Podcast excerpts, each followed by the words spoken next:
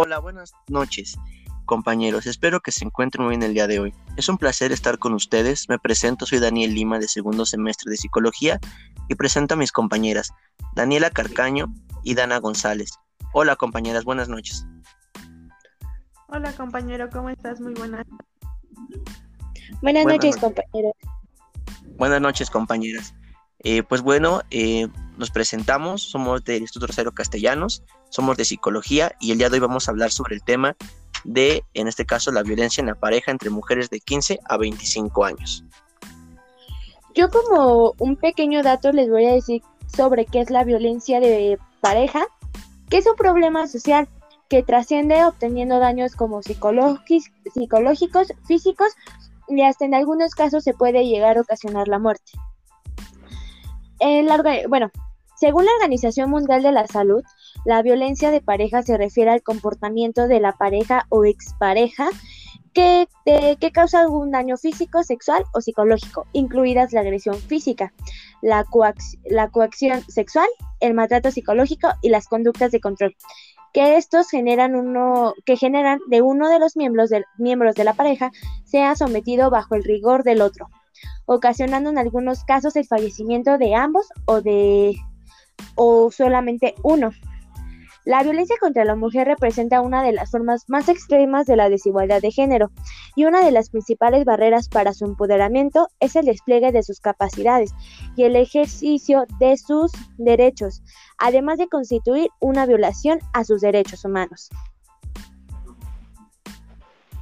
Bueno, igual hablando de datos, yo tengo que la Organización de la Salud, la OMS, nos habla de que 3 de cada 10 adolescentes denuncian porque sufren violencia en el noviazgo. En caso de México, el 76% de los adolescentes entre 15 y 17 años han, sufrido violencia psicológica y el 17% sexual y un 15% violencia física. Eh, también nos habla de que el porcentaje de mujeres de 15 años por violencia eh, en la pareja a lo largo de, de esta relación de entre 15 y 24 años es el 47.9% de ellas. También puedo decir que el porcentaje de mujeres de 15 años que tuvieron una pareja o un tipo de relación con una mujer, con una relación hombre-mujer, eh, sufren tipo de violencia de que los dejan de hablar y los ignoran o no, es decir, indiferente. Eh, para nosotros considero que es algo no tan grave en este aspecto, pero si lo vemos a esto puede seguir y seguir y se hace otro tipo de violencia. Eh, también el 61.1% discute, grite, grita, ofende, insulta, golpea o avienta objetos. El 21.9% empuja, jalonea, golpea y agrede físicamente. Eh, el 14.9% deja de dar dinero o aportar para la casa. El 2.5% sufre otro tipo de violencia y el 0.4 no especifica qué violencia sufre. Pero si nos vemos en ese aspecto, yo creo que empieza desde un grito, desde un desde que los dejas de, de hacerle caso a tu pareja y termina en, un, en una violencia física que es más grave. Claro, y estos datos son muy interesantes.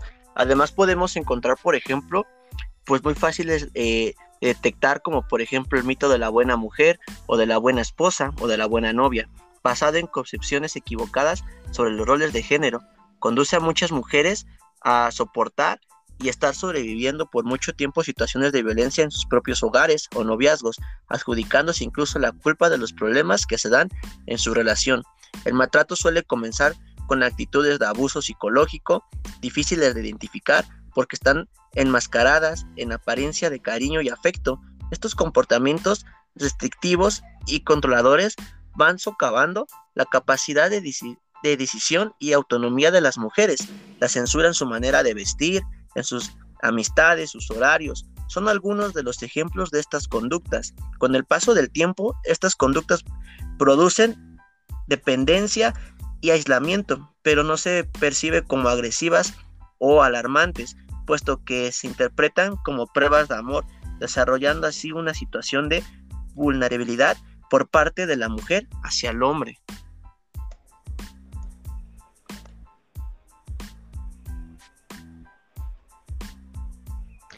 Sí, igual por ejemplo, eh, no sé si sabían en la, en la violencia existen fases. Eh, te voy a hablar de la fase de tensión. Esta es cuando el maltratador logra confundir a la víctima al desaprobar cualquier comportamiento, que porque te vistes así, que no me gusta cómo te estás maquillando, que no me gusta que salgas con esas personas, y esto provoca que la, la víctima busque alternativas para solucionar lo que está pasando. ¿Cuál es el motivo de por qué su pareja toma esa actitud? Eh, sin embargo, pues el comportamiento se vuelve más agresivo proporcionando insultos, que si te vistes así eres una cualquiera, que si sales con este es porque eres una, pues sí, una cualquiera, ¿no? Para no hablar este a otras palabras más fuertes. Eh, en esta situación yo considero que la víctima entra en una codependencia y esto hace que entre en shock dejándola paralizada sin saber qué hacer. Eh, al mismo tiempo, eh, causándole una culpa, porque es como, pues, ¿qué hice para que mi novio se portara de esta manera? ¿Qué hago para que no se comporte así? Fue mi culpa que se enojara.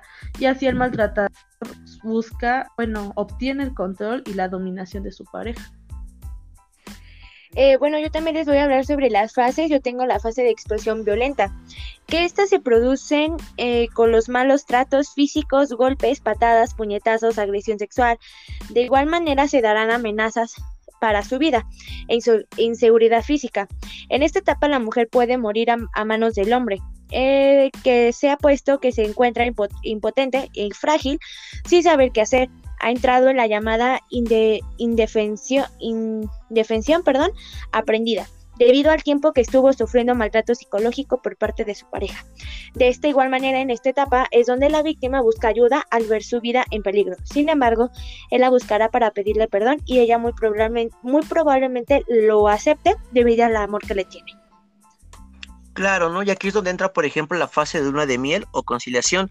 El maltratador intenta reconciliarse con su víctima, adoptando el rol del hombre bueno y generoso, eh, prometiéndole que nunca más volverá a hacerlo, se, o más bien su actuación es, tan buena hacia la mujer, creyéndole que va a ser un cambio. También tenemos, por ejemplo, la escalada de la, de la violencia. En este caso, una vez conseguida la confianza de la víctima, comenzará de nuevo el ciclo de la violencia, pero con una diferencia, que en este caso la violencia será más grave y las, las etapas se acortarán llegando a desaparecer de la conciliación. Cabe mencionar que durante estas fases, para que el maltratador pueda tener el control de la mujer, causándole miedo y dependencia, recurra a las siguientes técnicas. Aislamiento, de eh, lo que sería desvalorización, ejerce actitudes micromachistas eh, mediante violencia física, culpar a la mujer mientras que el agresor se hace la víctima, muestra de amor, de afecto y crea dependencia emocional también basándose en lo que propone algunos expertos, controla por ejemplo todo lo que hace, se, te cela, insinúa que andas con alguien más, revisa tus pertenencias, tu diario, tu celular, te vigila y critica de manera de vestir, te compara con su ex y en este caso te ofende y te descalifica. Eh, una solución para este tipo de problemas, lo que podemos hacer para prevenir la violencia en el noviazgo es escuchar a las víctimas, educa a tu comunidad y familiares, exige respuestas y servicios adecuados para las víctimas, reconoce las señales de violencia, crea un plan de intervención, promueve la, la comunicación clara y efectiva entre pareja, la resolución no violenta de conflictos en el hogar, propiciar un ambiente de confianza entre padres como tanto padres e hijos, promover los valores de igualdad, tolerancia, amor y respeto y controlar emociones y sentimientos de ira y enojo que generan agresividad a través de la práctica de un deporte o una actividad física. Ok, bueno, yo creo que en conclusión la violencia es un fenómeno que a través de los años se ha visto y que cada vez más la vamos este, etiquetando de una manera normal. Eh, yo creo que lo correcto debería de ser ayudar a las parejas jóvenes a tener relaciones saludables y libres de violencia ya que éstas se presentan en altas magnitudes. Se presentan en el ámbito físico, psicológico, sexual. Eh, y lo peor es que afectan niñas, porque para mí una persona es, alguien, es una niña que no está consciente de lo que está haciendo, Y creo que por varios estereotipos marcados en muchas redes sociales, consideran que está bien que su novio les deje de hablar, que su novio las, las cele, las controle. No sé si han visto muchos memes de, ah, mi novio me cela. Si no te cela, no te quiere. Claro. Sí, claro. O también, perdón, o también el, eh, Ah. nos podemos guiar por el violentómetro del IPN, ¿no? También, para Ah, este tipo de casos.